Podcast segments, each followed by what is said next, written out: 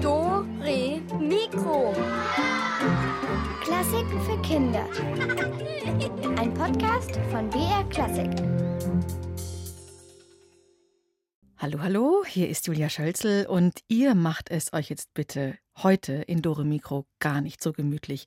Ihr setzt euch bitte schief und krumm hin, sodass es etwas eigenartig und vielleicht auch verrückt aussieht.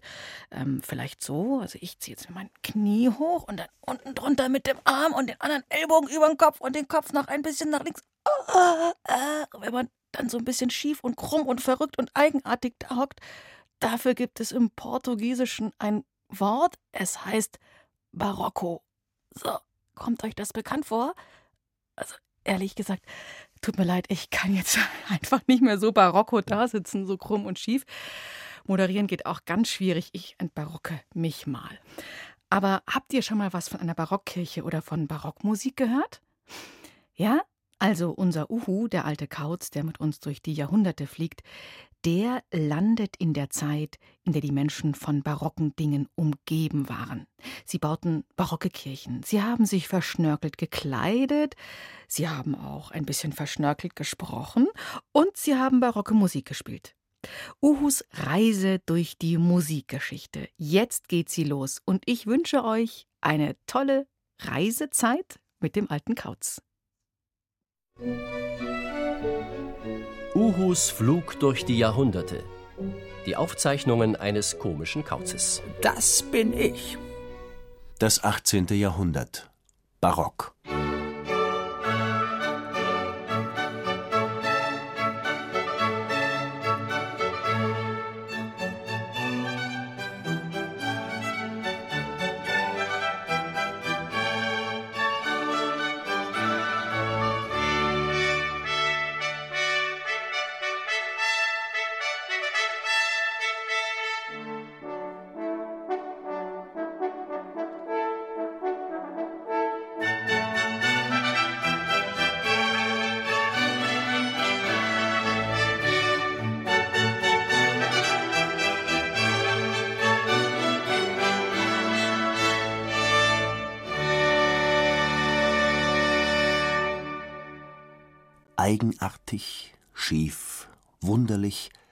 Bisschen verrückt.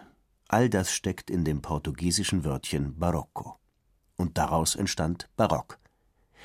Die erste Hälfte des 18. Jahrhunderts zählt zum Zeitalter des Barock. Tatsächlich hatten die Menschen im Barock auch schräge Angewohnheiten. Der französische König Louis XIV. verkleidete sich mit einer goldenen Strumpfhose und einem goldenen Schild als Sonne und tanzte dann vor seinem gesamten Hofstaat. Die feinen Herrschaften parfümierten sich zwar und schminkten sich, aber hatten keine Toilette. Stattdessen verkrochen sie sich hinter einen Vorhang oder einen Busch, wenn sie mal mussten. Naja, naja, das machen wir Uhus auch nicht anders. Wenn man ein Vogel ist und keinen hat, dann darf man das auch. Mit einem Zaubersprüchlein? Mit Uhus Zauberspruch. Wissen wir gleich mehr. Die Zeit ist unfassbar wie ein Schatten. Sie saust vorüber, so flink wie Ratten. Nur mit List wird das Vergangene klar. Drum hört hin, wie's einstmals war.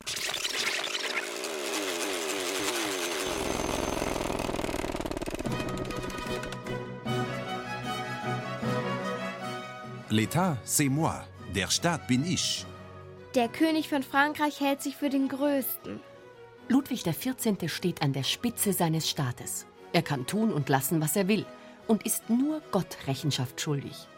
In seinem Luxusschloss in Versailles feiert Ludwig rauschende Feste.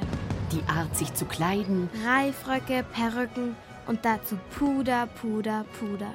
die Architektur von Versailles, die Kunst, die Art zu sprechen, alles, was an König Ludwigs Hof passiert, wird zum Vorbild für Europa. Sogar in Deutschland spricht die feine Gesellschaft Französisch. Oh la la.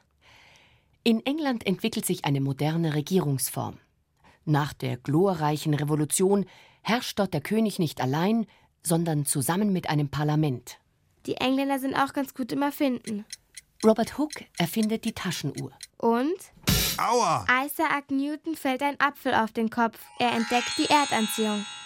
Sir Isaac Newton entwickelt die Theorie der Gravitation. Und was passiert in Deutschland? In Bayern werden barocke Kirchen gebaut.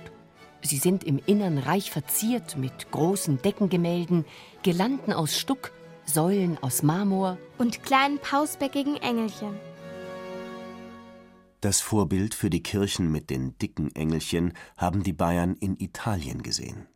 Dort liebte man es verschnörkelt, nicht nur in den Kirchen, auch bei der Kleidung.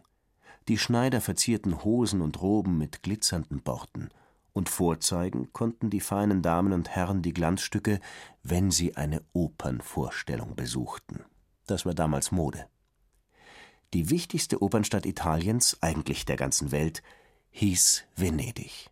Dort gab es gleich mehrere Opernhäuser. Wichtig war das Opernleben in Venedig, weil alle paar Tage eine komplett neue Oper gezeigt wurde und weil dort jeder in die Oper gehen durfte, also nicht nur die Fürsten, Grafen und Könige. Man kaufte sich einfach eine Eintrittskarte und wenn man Lust hatte, auch das Textbuch und eine Kerze dazu, so dass man im Dunkeln die Geschichte der Oper mitlesen konnte. Die Menschen gingen in die Oper so selbstverständlich, wie sie heute ins Kino gehen. Auch der Venezianer Antonio Vivaldi komponierte fleißig Opern. Ach ja, viele Opern, aber noch viel mehr Konzerte. 500 Minimum. Nach Venedig zog es damals alle, die sich für Kunst interessierten und die sich für wichtig hielten. Jeden Herbst der gleiche Zirkus. Störche, Gänse, Schwalben sammeln sich und ziehen in den Süden. Damit sie bloß im Winter keine kalten Füße kriegen, diese Mimosen. Es dürfte rund um 1730 äh, gewesen sein. Da juckte es auch mich in den Federn und ich wollte unbedingt die kalte Jahreszeit in der Wärme verbringen. Eines Nachts startete ich also in die Wärme, immer dem Schnabel nach. Jetzt bin ich zwar nicht faul, aber nach fünf Tagen Flug hatte ich das Herumflattern satt. Wie die Gänse das wochenlang durchhalten, das ist mir echt ein Rätsel. Ich landete also auf einem riesigen Platz, den sich offenbar die Tauben als Treffpunkt auserwählt hatten. Entschuldigung, äh, wo bin ich hier gelandet, verehrte Taube? Venezia Aeroporto, das ist Venedig, die Hauptstadt der Tauben und Hellhörigen, gurrte mir eine hinkende Taube ins Ohr. Äh, wie meinst du das mit dem hellhörig, wollte ich wissen. Diese Stadt klingt, weißt du, in jeder Kirche, in jedem Hof, an jeder Ecke kannst du Musik hören, so meine ich das, erwiderte die Taube, drehte sich weg und pickte konzentriert einige Krumen vom Boden auf. Aha, das muss ich überprüfen. Und schon schwebte ich zur nächstbesten Kirche. Das Tor ging auf und ich schnellte hinein in diesen Dom.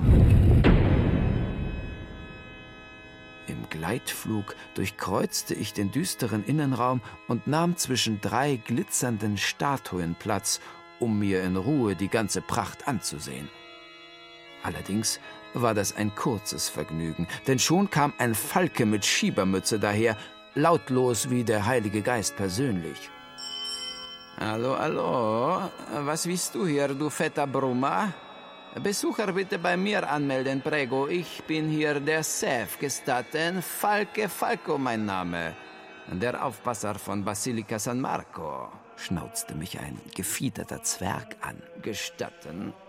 Ich bin ein Uhu mit einem Riesenhunger, falls es dich interessiert, knurrte ich zurück, und dabei schrumpfte der Falke ängstlich auf die Hälfte seiner Größe zusammen.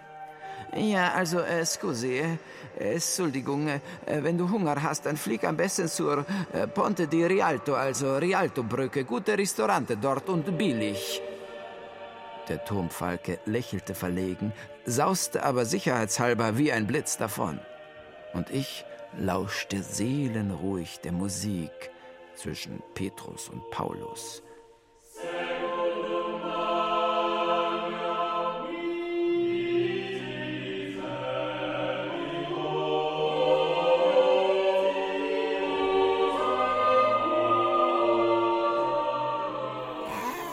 Doch irgendwann knurrte mein Magen so laut, dass der Mann an der Orgel mich mit mürrischer Miene musterte.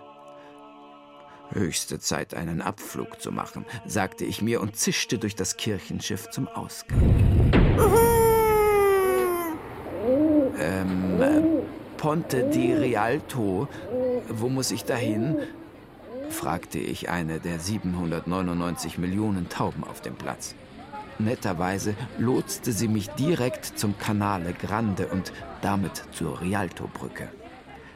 Ein geöffnetes Fenster zur Küche des Restaurants verstand ich als Einladung zu einer kostenlosen Mahlzeit. Kaum war der Koch zum Weinholen verschwunden, schlich ich hinein und stahl dem Koch nicht nur ein Ei, sondern gleich noch einen Hühnerbraten. Ah, das ist ja wie im Schlaraffenland hier in Venedig. Mit dem Braten in den Krallen hockte ich mich unter einen Tisch auf der Terrasse des Ristorante und zerlegte das köstliche Fleisch. Schmatz nicht so, sagte ich mir, aber zum Glück war es dunkel, keiner entdeckte mich. Doch dann setzte er sich an meinen Tisch.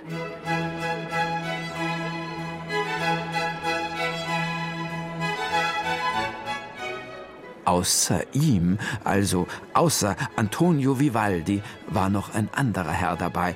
Seinen Namen habe ich vergessen. Äh, zugegeben, heutzutage halten die meisten Menschen Vivaldi für eine Pizza mit viel Peperoni. Aber Pustekuchen, und das habe ich mit eigenen Augen gesehen und gehört, Vivaldi war weder Pizza noch Pasta, sondern Komponist. Also, die beiden Männer über mir quatschten von einer Oper, mit der Vivaldi in Rom viel Geld verdient hatte, und über eine Sängerin, die soll so dick wie ein Heißluftballon gewesen sein. Naja, naja.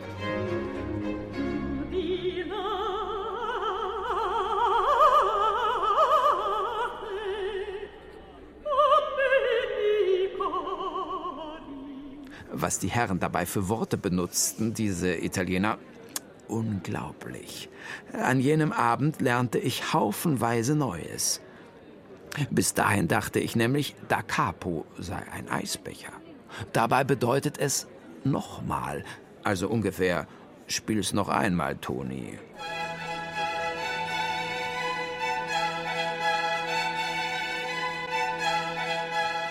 Oder Sforzato. Das klingt doch wirklich peinlich. Ich hätte gedacht, Sforzato wäre etwas Übelriechendes, das zum Beispiel nach dem Essen von vielen Zwiebeln entsteht und äh, zischt und brummt. Aber auch hier habe ich mich getäuscht. Sforzato heißt in der Musik mit Schmackes. Das stimmt hundertprozentig, denn Vivaldi hat es so gesagt.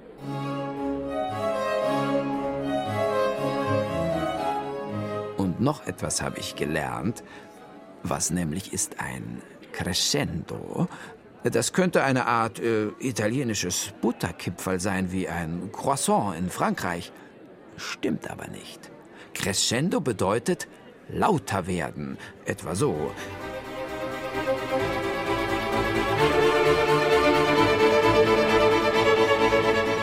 Beim Reden benutzten Vivaldi und sein Freund pausenlos solche Worte wie crescendo sforzato da capo pianissimo und so.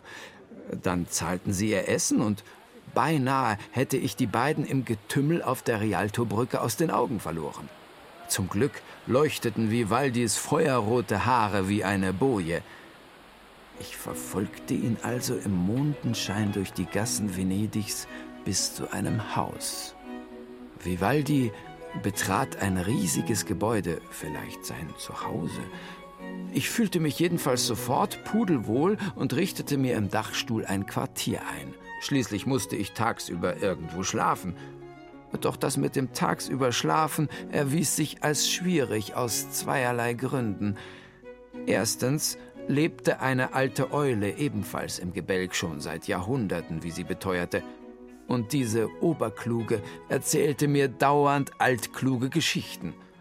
Damals, vor hundert Jahren, als wir hier in Venedig die Pest hatten, das waren furchtbare Zeiten.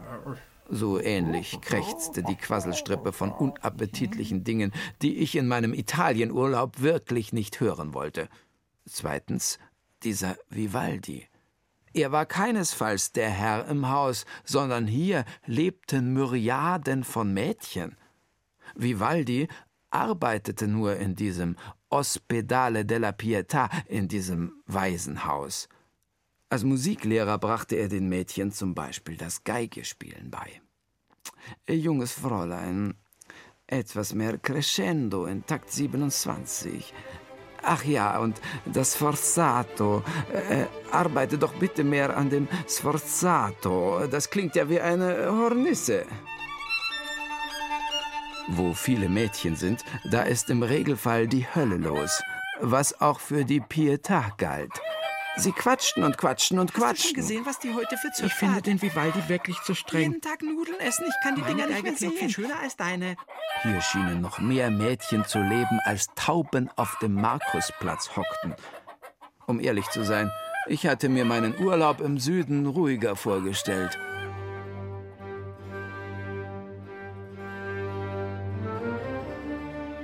Der Eule erging es da ganz anders. Sie liebte diesen Hühnerstall. Jeden Monat schreibt der Vivaldi zwei neue Konzerte für die Kinderchen. Was können die toll spielen auf ihren Fiedeln, Flöten, Tröten, Celli? schwärmte die Eule in den höchsten Tönen.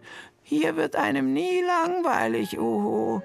Und damit hatte die Eule wirklich recht. Aber wie gerne wäre mir ein bisschen langweilig gewesen.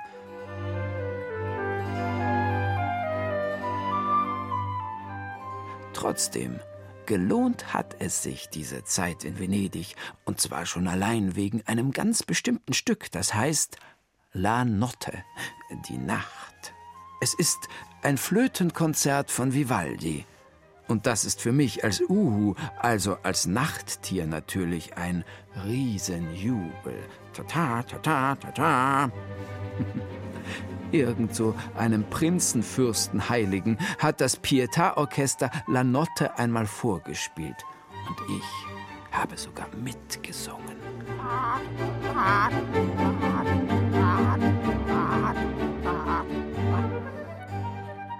Ach, war das schön.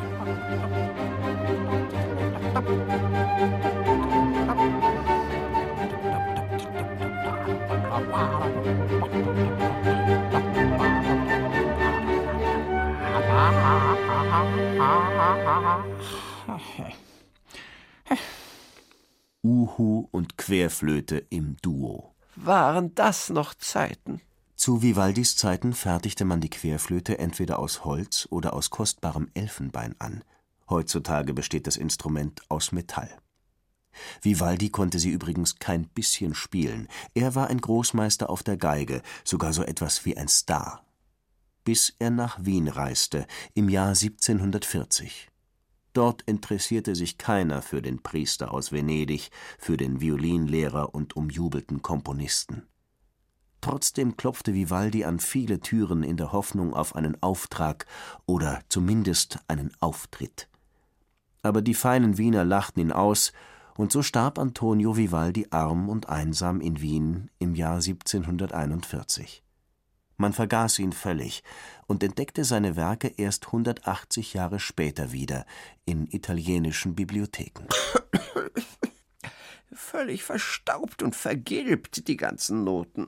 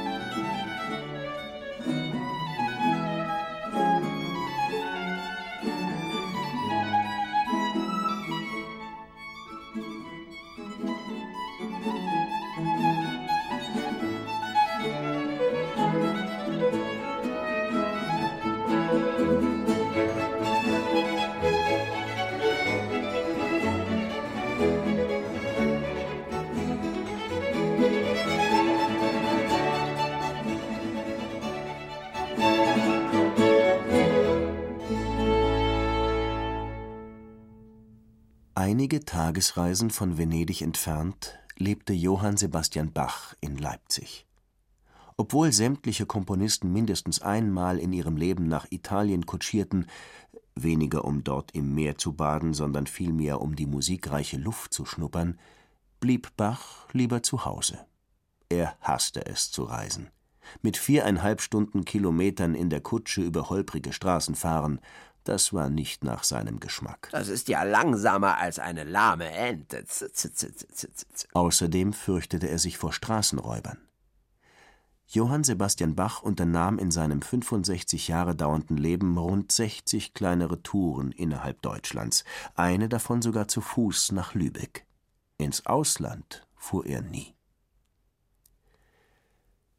Vielleicht hatte Bach aber auch Angst vor dem Reisen, weil in seiner Abwesenheit irgendetwas Furchtbares zu Hause geschehen könnte, so wie im Jahr 1720. Damals starb seine junge Frau Maria Barbara in Köthen, als er im Badeort Karlsbad Musik für die Reichen und Herrschenden machte. Bach blieb mit vier kleinen Kindern allein. Weil es damals üblich war, heiratete er schon ein Jahr später die Sängerin Anna Magdalena. Sie half ihrem komponierenden Mann bei allem. Sie sang, bewirtete die Gäste, kümmerte sich um die Kinder und empfing seine Schüler.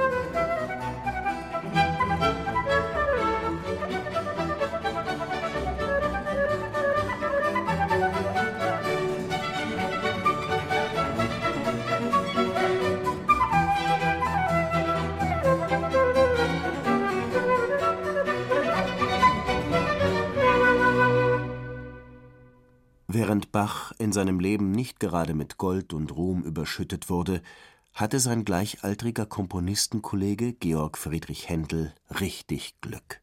Kaum feierte er seinen 18. Geburtstag, führte er bereits in Hamburg im Opernhaus am Gänsemarkt seine erste Oper auf. Und nach einigen Wanderjahren durch Italien gelangte er nach London und blieb auch dort für den Rest seines Lebens. Bach verehrte Händel sehr doch getroffen haben sich die beiden Männer nie. Händel war viel zu beschäftigt, um einem unbedeutenden Notenschreiberling wie Bach begegnen zu wollen. Trotz der vielen Unterschiede im Leben der beiden Barockkomponisten hatten sie auch eine Gemeinsamkeit, nämlich ihre Perücken. Beide trugen eine lockige weiße Haarpracht, die einige Kilo schwer war. In Händels Wohnhaus in der Brook Street fuhr alle zwei Wochen eine Kutsche vor, die riesige Bottiche mit Puder lieferte, damit die Perücke immer elegant schimmerte. Denn Händel kümmerte sich penibel um sein Äußeres, auch wenn er ganz alleine arbeitete. London, Brook Street im Jahr 1740. Unbedingt Gummistiefel anziehen. Ei, was regnet es heute wieder? Furchtbar. Kopfschüttelnd erhebt sich Händel vom Cembalo und schließt das Fenster.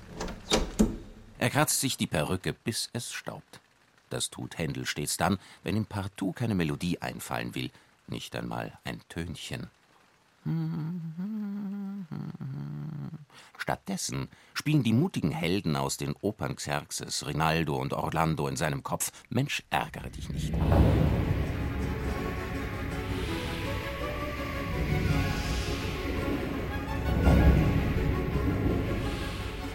Seit sein Gönner, König George I., nicht mehr lebt, verdient sich das Geld nicht mehr so leicht in London. Die Geizkrägen erobern die Theater, also viel Oper für wenig Geld.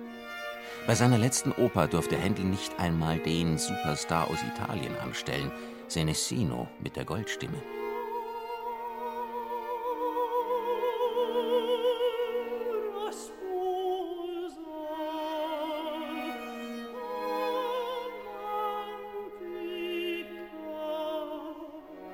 Sorry, das äh, Täubchen ist mir zu teuer, mein lieber George Frederick. Müssen ja auch ein paar Pennies für Mick übrig bleiben, hat ihm der Direktor des Theaters Covent Garden mit schiefem Grinsen erklärt. Keine Frage. Allein die Kleidung für den Herrn Direktor, also die weißen Seidenstrümpfe, der Leibrock voll von goldenen Verzierungen, der silberne Spazierstock, der Degen und der ganze andere Firlefanz, mit dem er sich auf der Straße zeigt, das kostet gewiss Hunderte von Pfund. Diener Andy öffnet die Türe und schleicht auf Samtpfoten ins Musikzimmer. Er überreicht Händel mit einer tiefen Verbeugung einen dicken Brief. Haben Sie gesehen, Andy? Es regnet immer noch. Wo die Treppchen nur herkommen. Doch für doch. Händel zerbricht das Siegel auf dem schweren Umschlag und entfaltet den Briefbogen. Hm. Vielleicht ein Opernauftrag? Hm. Wahrscheinlich soll er wieder irgendeinen überflüssigen Krieg in heitere Arien umarbeiten. Oder es schreibt ihm eine verzweifelte Opernsängerin, die dringend ein neues Kostüm braucht, weil sie zu viel Plum-Pudding gegessen hat und deshalb alle Knöpfe vom Kleid abgeplatzt sind. Oder er darf eine neue Messe für den König komponieren.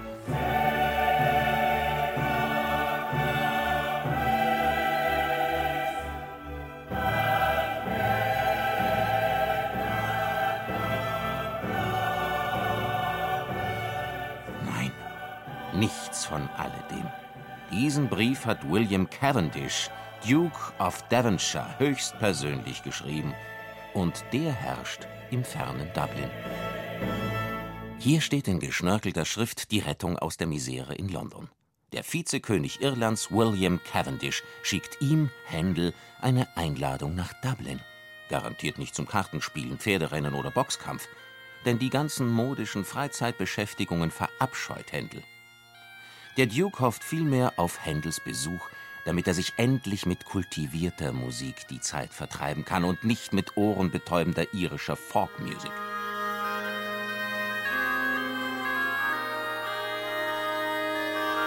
Bei dir Dudel welcome meine adeligen Ohren, pflegt der Duke stets zu sagen.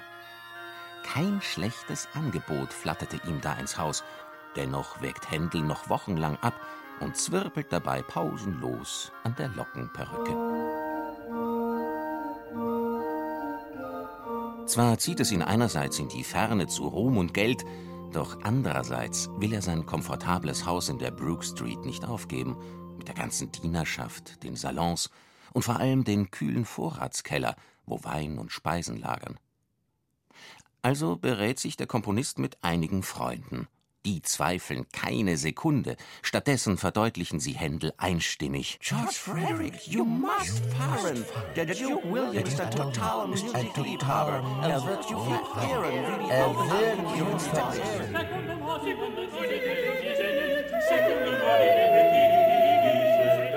Ja, vielleicht regnet's bei den Iren auch die ganze Zeit. Dann fühle ich mich wenigstens wieder heme. Murmelt Händel.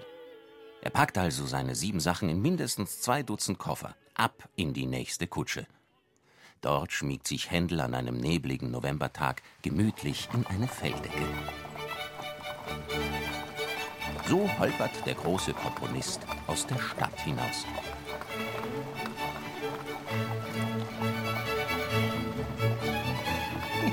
Was für Klicke, dass es schüttet wie aus Eimern. So sind wenigstens keine Straßenräuber unterwegs. Das gießt richtig. Kichert Händel. Nicht die hinterhältigen Räuber, sondern das katastrophale Wetter setzt der Reise bald ein Ende. Bei Liverpool tropft das Regenwasser bereits aus Händels Hosentaschen. Er muss dringend umplanen und wählt kurzerhand den nahen Hafen Parkgate. Händel nimmt lieber eine lange Seereise in Kauf, um nach Dublin zu gelangen, als noch länger mit der Kutsche über walisische, wasserreiche Straßen in den Norden zu fahren. Die Stimmung an Bord ist schlecht. Im wahrsten Sinne des Wortes. Oh, mir ist so elend. Au weh, mein Magen flixt dieses hin und her. Ich ertrage es nicht. Uah. Ist elend. Die meisten Passagiere hängen mit grüner Fratze über der Reling und starren stumpfsinnig auf das Meer. Nur dem pummeligen Händel kann das Geschaukel nichts anhaben. Putzmunter geht er in Dublin von Bord.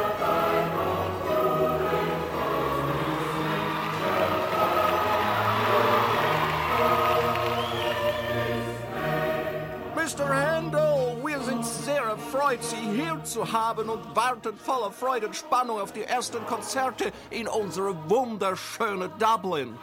Welcome! Händels Freunde haben nicht übertrieben, denn der Duke lässt sich nicht lumpen. Händel bewohnt ein vornehmes Haus und in ganz Dublin hängen bereits Plakate für Händels erste Konzertreihe in der New Music Hall. Händel probt wie vom Teufel besessen und ist endlich mal wieder ein guter Geschäftsmann. Pro Konzert verkauft er alle 600 Eintrittskarten in seiner Wohnung. Es geht zu wie in einem Taubenschlag. Und so ist jeder Abend ausverkauft. Nicht einmal eine Sardine hätte im Saal Platz gefunden. Händel reibt sich vergnügt die Hände, denn es musiziert sich gleich dreimal besser, wenn einen keine leeren Sessel angähnen, wie das in London der Fall war.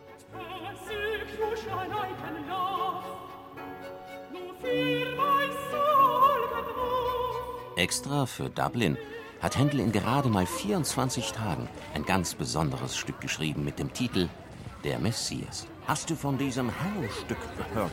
Messias soll es heißen, mit angeblich 20 Chören. Die Gerüchteküche brodelt und allerorts schnattern die Iren über das Werk, lange bevor es zum ersten Mal gesungen wird. Und das dauert und dauert. Händel findet nämlich nicht genug Chorsänger. Das Unternehmen Messias gelingt letztendlich nur, weil die verschiedenen Kathedralen Dublins nach fünfmonatiger Streiterei beschließen, für dieses Konzert zusammenzuarbeiten. Und das, obwohl sie sich eigentlich am liebsten bekämpfen würden.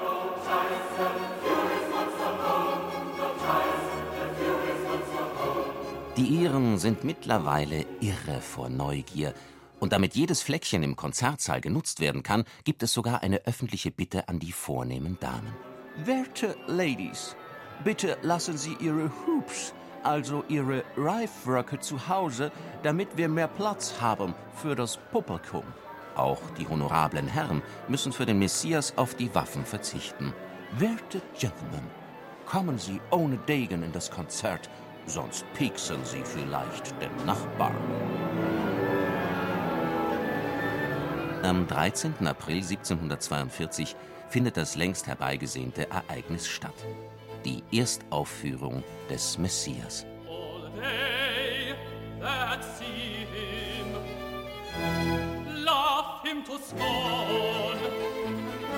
Georg Friedrich Händel steht herausgeputzt wie ein Pfau an der Spitze der Chorsänger, der hohen Tenöre, der Bässe und des Orchesters.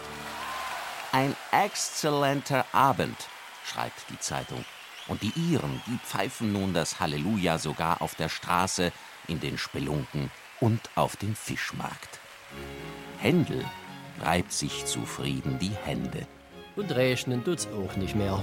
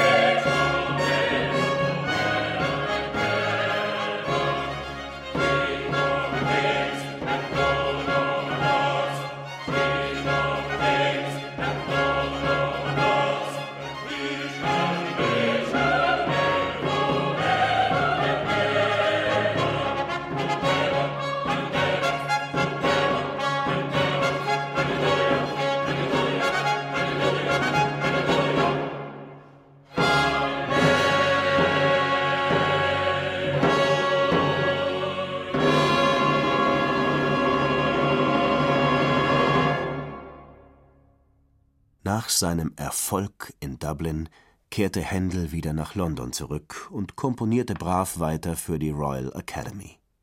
Ein bisschen musste er sich dem neuen Geschmack anpassen. Zum Beispiel mochten die Londoner keine Opern mehr, sondern lieber Oratorien, also Werke mit einer biblischen Geschichte. Außerdem hatten sie Italienisch satt. Sie wollten lieber Englisch hören, das haben sie einfach besser verstanden. Diese kleinen Umstellungen haben sich für Händel gelohnt. Endlich verehrten ihn die Engländer wieder. Händel erhielt massenweise begeisterte Briefe, die Zeitungen lobten ihn, selbst in Amerika führte man seine Werke auf. Naja, und die Kasse stimmte auch wieder. Ja, ja. Ähnlich berühmt wie Händel in London war der Komponist Georg Philipp Telemann in Hamburg. Telemann mischte mit seiner frechen Schnauze das Musikleben ganz schön auf. Er ließ sich weder zu wenig Geld bieten, noch eine zu kleine Wohnung. Keiner durfte ihm Vorschriften machen. Ja, der Dickschädel Telemann und ich, wir haben schon einiges gemeinsam. Ab nach Hamburg!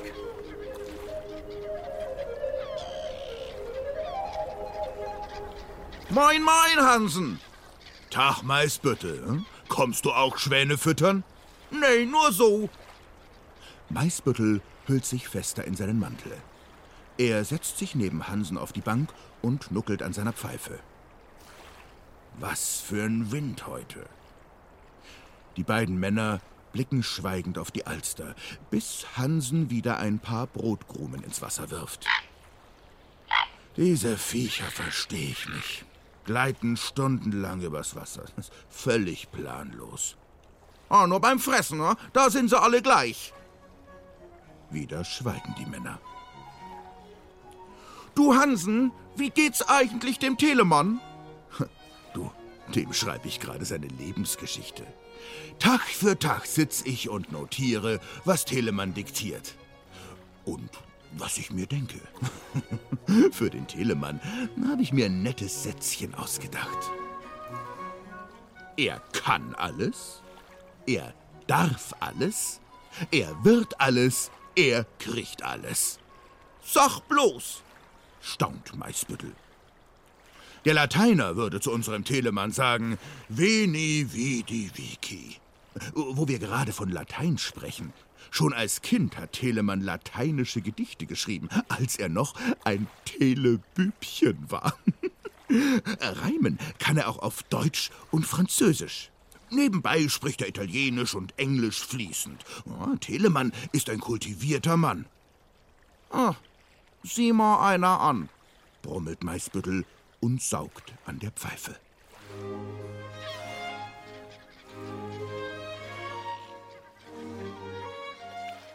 Außerdem verdient er sich eine goldene Nase. Seine Tafelmusik hat er sage und schreibe 206 Mal verkauft. Und jedes Mal kassiert er acht Reichstaler nur für die gedruckten Noten, ohne zu spielen. Jetzt rechne mal nach.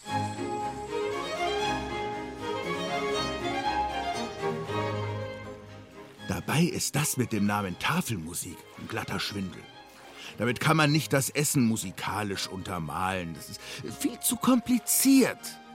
Wenn du diese Tafelmusik zu Lapskaus oder Grünkohl mit Pinkel hörst, dann bleibt dir die Wurst im Halse stecken, das garantiere ich dir.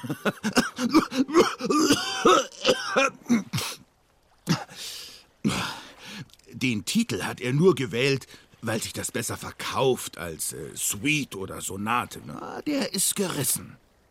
Und jetzt sperr mal die Ohren auf, weil er sich genau dazu ein Gedichtchen ausgedacht hat. Unser Poet Telemann. Mein Notenkram kann mir bei vielen Kindern, für deren Auferziehen ich manchen Taler gebe, die Sorgen guten Teils vermindern. Er ist mein Acker und mein Pflug, wovon ich lebe. Das ist genug.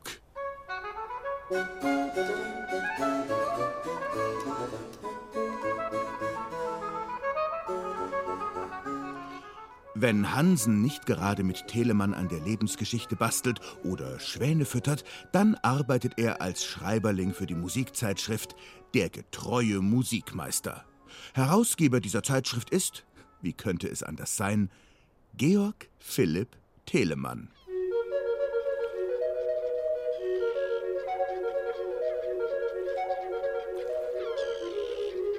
Jo, und weiter? fragt Maisbüttel. Na, du weißt ja, Maisbüttel. Telemann ist der berühmteste deutsche Komponist. Aber nicht nur hier bei uns, nee, nee, nee. In Frankreich kennt und verehrt man ihn. In England, in Lettland, in Polen, Italien, Dänemark, Holland, im grünen Norwegen und in der bergigen Schweiz. Ja, sogar der russische Zar wollte Telemännchen an seinen Hof nach Petersburg locken. Junge, Junge, Junge, ist nicht wahr. Maisbüttel schaut Hansen ungläubig an.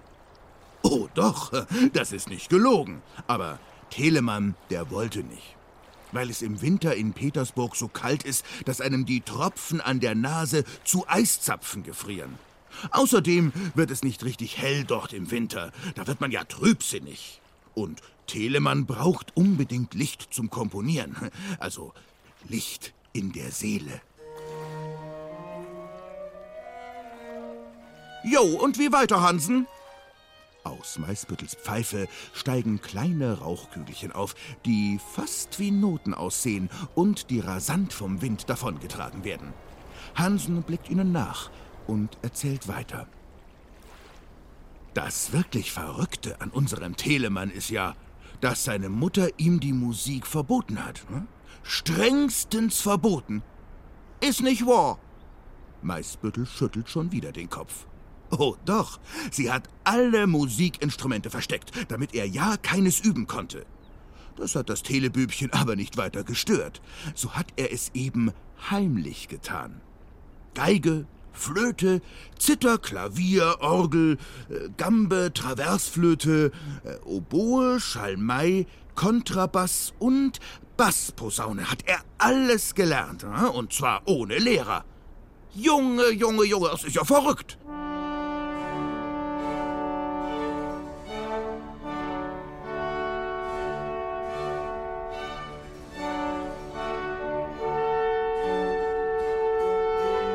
Wenn der Telemann nicht so ein Dickschädel wäre, dann hätte seine Mutter garantiert aus ihm einen Paragraphenreiter gemacht. Im Fach Jura musste er sich an der Universität einschreiben, weil das Mutter so bestimmt hat.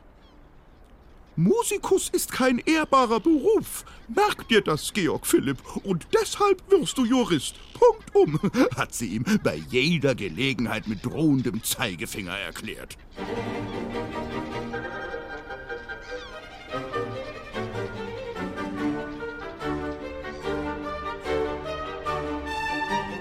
Aber weil ihn die ganze Rechthaberei keinen Funken interessierte, gründete er mit 40 Studenten ein Orchester, das Collegium Musicum. Streicher statt Strafrecht, sagte sich Georg Philipp. Und er wurde zu einem brillanten Dirigenten. Er hat sogar Opern gesungen damals. Nicht gerade wie ein junger Gott, aber recht passabel. Und er komponierte wie ein Besessener.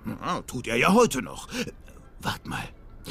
Bis auf den heutigen Tag dürfte er hm, exakt 2783 Werke geschrieben haben.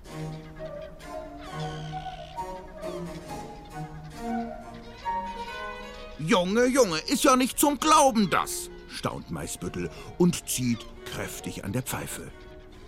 Und wie ging's weiter mit der Juristerei? Hat er an den Nagel gehängt. Aber brauchte er auch nicht mehr, denn so ein piekfeiner polnischer Graf hat irgendwie von ihm Wind bekommen und ihn zu sich aufs Schloss bestellt, nach Sorau oder so. Ich mache euch zum Kapellmeister, Telemann. Sie können viel verdienen und Wyschistko, also alles bei mir am Hof haben. Wohnen, essen, etc., etc. Bei diesem Angebot konnte Telemännchen natürlich nicht Nein sagen. Ne? Das Ganze geschah im Jahr 1705. Telemann, zack, zack, ab nach Polen. Dort hat er übrigens nicht nur das vornehme Leben am Hof genossen, sondern zog auch durch die polnischen Wirtshäuser. Stundenlang lauschte er den Dorfkapellen, wenn sie dort polnische Tänzchen spielten. Und dazu schaufelte er ordentlich Bigos in sich hinein, was er bis heute gerne tut, denn dieser Kraut-Fleischeintopf ist eine seiner Lieblingsspeisen. Wenn es bei ihm Bigosch gibt, stinkt's noch fünf Tage hinterher im ganzen Haus nach Kraut, sag ich dir. Na, kannst du alles bald nachlesen in der Lebensgeschichte von Telemann. Bei der Gelegenheit wirft Hansen den Schwänen wieder Brot zu. Maisbüttel und Hansen schauen schweigend den schlingenden Schwänen zu.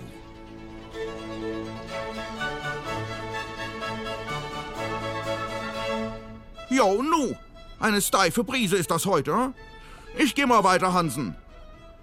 Maisbüttel klappt den Mantelkragen nach oben, stopft die Hände in die Taschen und geht mit schweren Schritten stadteinwärts. Und grüß mir den Telemann! Ja, äh, tschüss dann, erwidert Hansen und beobachtet, wie ein besonders großes Stück Brot langsam in einem Schwanenhals hinabrutscht.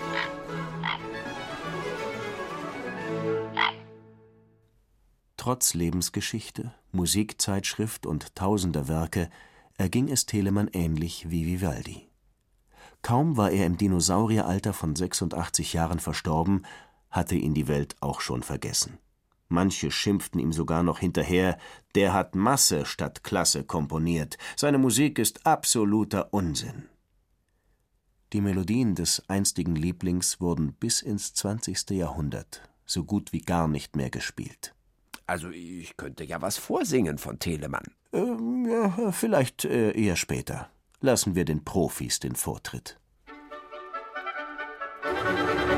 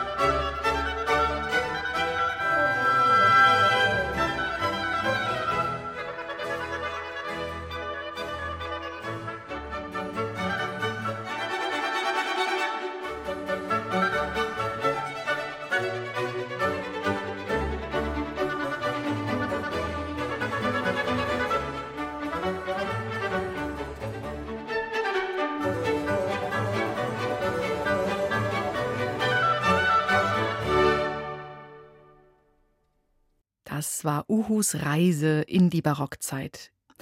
Die Geschichten haben geschrieben Katharina Neuschäfer, Markus Vanhöfer, Silke Wolfrum, Barbara Weiß und Sylvia Schreiber. Wie es mit Uhu und seinen Abenteuern weitergeht, das könnt ihr bei uns hören in Dore Mikro. Ich wünsche euch bis dahin eine schöne Zeit. Macht's es gut. Eure Julia Schölzel. Du willst mehr? Dann hör doch mal rein ins Lachlabor. Lustiges Wissen für Kinder zum Miträtseln. Das Lachlabor mit Tina und Mischa gibt's in der ARD Audiothek. Und überall, wo es Podcasts gibt.